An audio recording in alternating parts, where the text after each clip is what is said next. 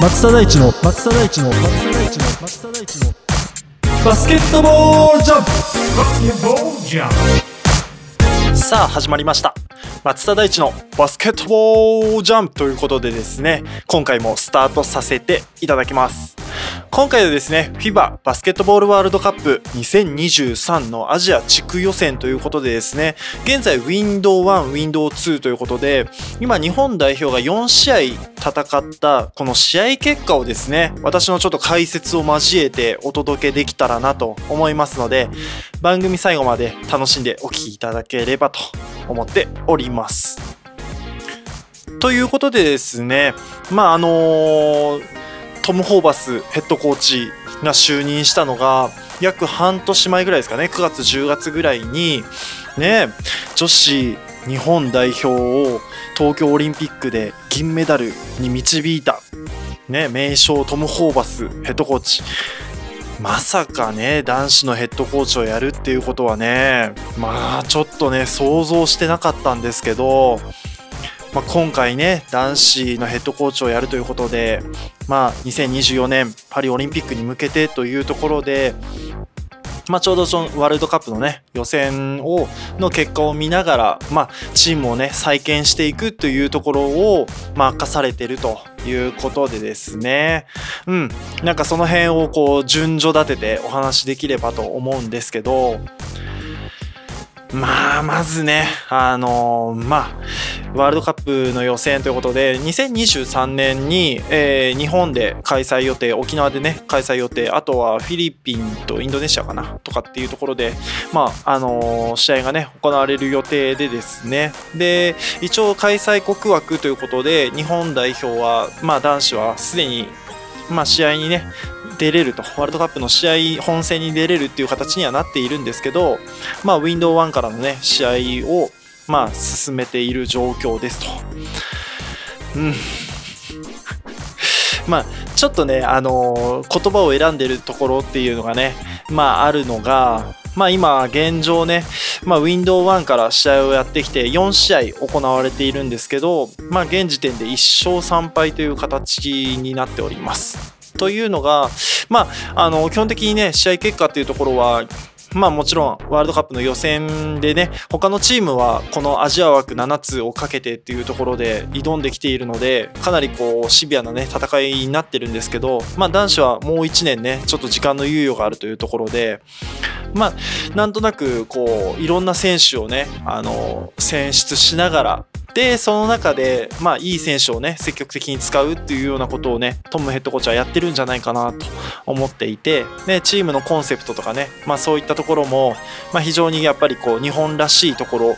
うん、を作っているというところで、まあ、それにこうアジャストできる選手をね今探してる最中なのかなっていうふうには思っております。まあ、もちろんその中で結果もね求められている部分ではありますので、まあ、その辺に、まあ、どういったメンバーがねアジャストしてきてるのかそんな話ができたらなと思ってますが、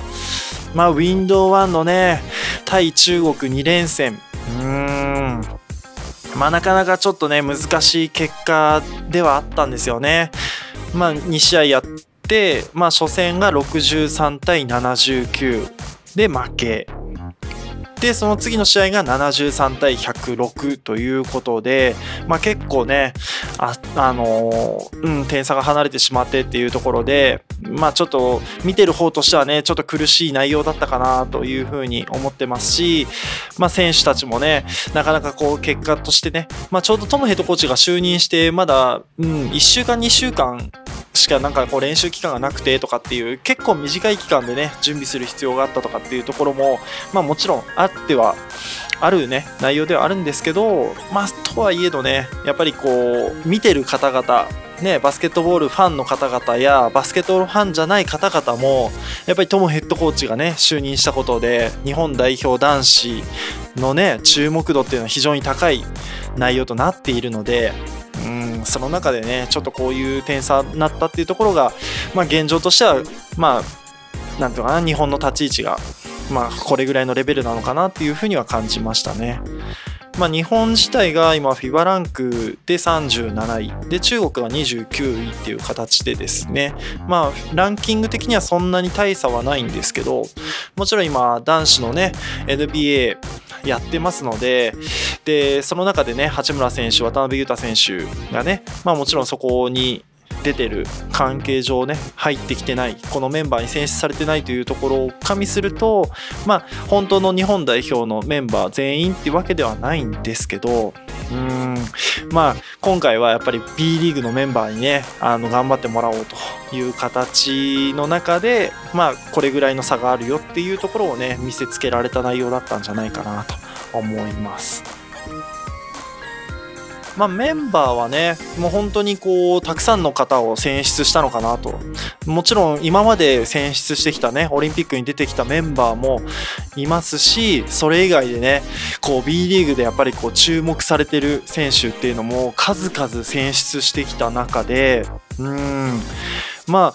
今回はそういう意味でセレクションも兼ねてるっていう感じなのかな。うん。まあもちろん本戦のね内容にはよるんだけど、まあその中でちゃんとしたこうね選手を選択しなければいけないっていうところもあって、たくさんの選手にねチャンスを与えて、まあ試合に臨んだっていうような内容にはなっていたかなと思います。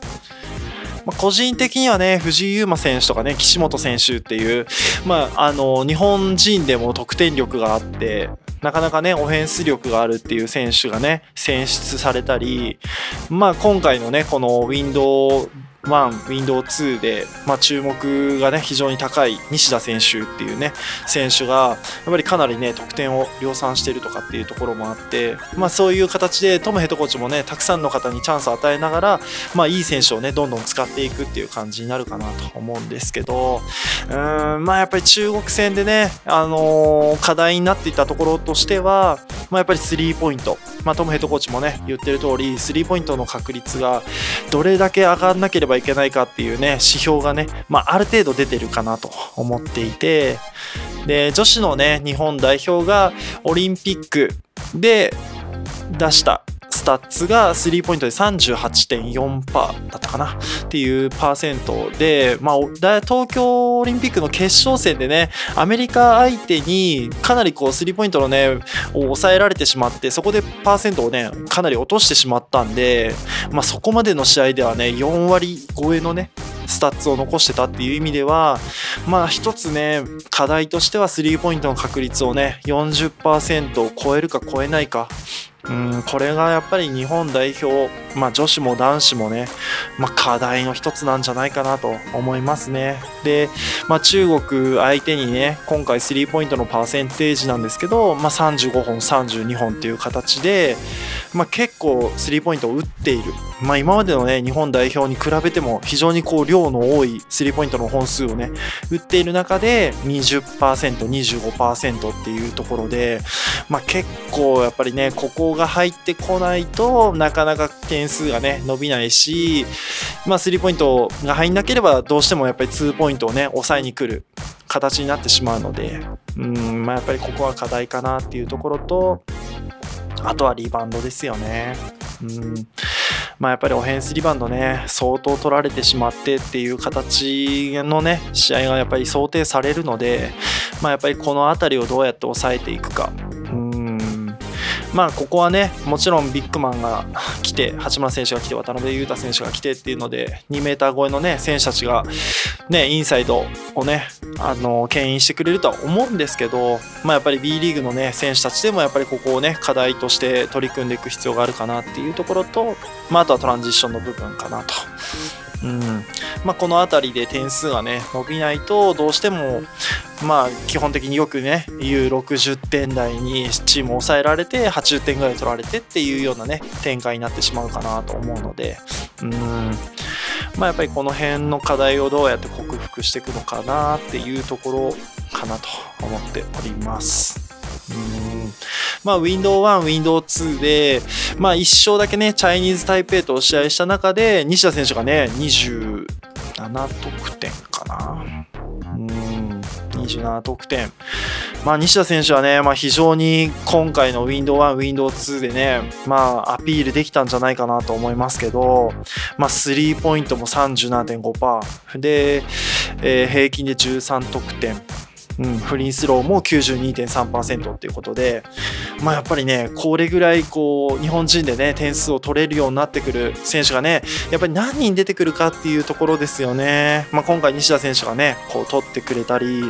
まあ、富樫選手がオーストラリア戦で、まあ、19点で、スリーポイントも5割かな。っていう形で、うん、まあやっぱりこういうね、ところを、ね、取れる選手が増えてくるっていうのが、まあ一つね、トムヘッドコーチの求めてる、まあメンバーなのかなと。で、そこにまあプラスディフェンスがね、ハードにできる、まあトランジッションだったり、あとはスタミナ的な部分だったりっていうところが、まあついてくると、うん、あのチームとしてやりたいバスケットっていうのがね少しずつ再現できるのかなとまあそういう意味ではオーストラリアにね敗戦はしたんですけどまあ富樫選手がね、まあ、非常にこういいスタッツをね残したっていうところが明るいまあ、話題かなと思いますし、まあ、これがねやっぱり継続して取れるっていうところでねできてくると、まあ、ディフェンスもね広がってくる。可能性がね非常に高くなるのでそうすると今度インサイドがねうまく使えるとか、まあ、ピックアンドロールのねあの成功率が上がるっていう形にもなるので、まあ、どれだけねやっぱりガード陣がね変数取れるかっていうところにやっぱ注目して見ていけたらなというふうに思っております。うん、まあこの後ねあの Window1、Window2 の後にまた今度オーストラリアとかチャイニーズ・タイペイと試合があってで来年2023年に、えーワールドカップがね行われてでその後も2024年にパリオリンピックが来てっていう形で実はあんまり時間がないんですよね。うんね、思ってるよりね、まあ、今回3年しかないっていう中でもう1年がね経過しようとしていてっていう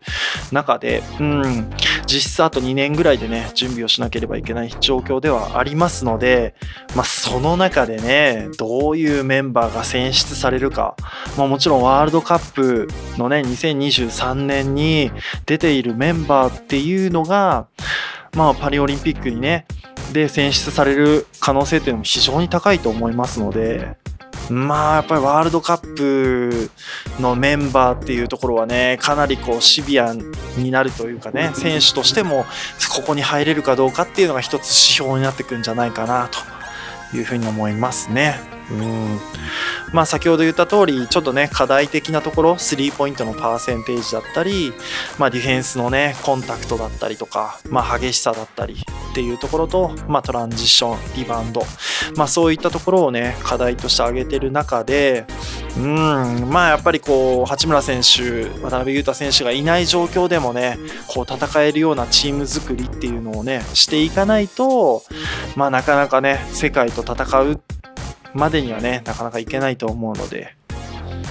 うん、まあそういう課題をね一つずつクリアしていくっていうまあそのためにもトムヘッドコーチはねたくさんの方をね日本代表候補として呼んででやっぱりこういうことをもっとやっておいでよっていうねなんかこう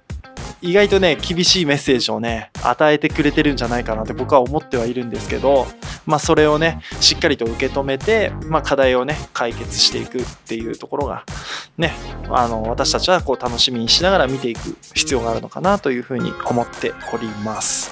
はいまあちょっとね、あのこの後またちょっと期間が空きますし、まあ、B リーグのね試合がね、まあ、終盤に向けてっていう形でね、あのまあ、大事なね局面に来ているので、まあ、今後はねその話もしていきたいなと思いますし、あそうですね、河村勇輝選手、うん。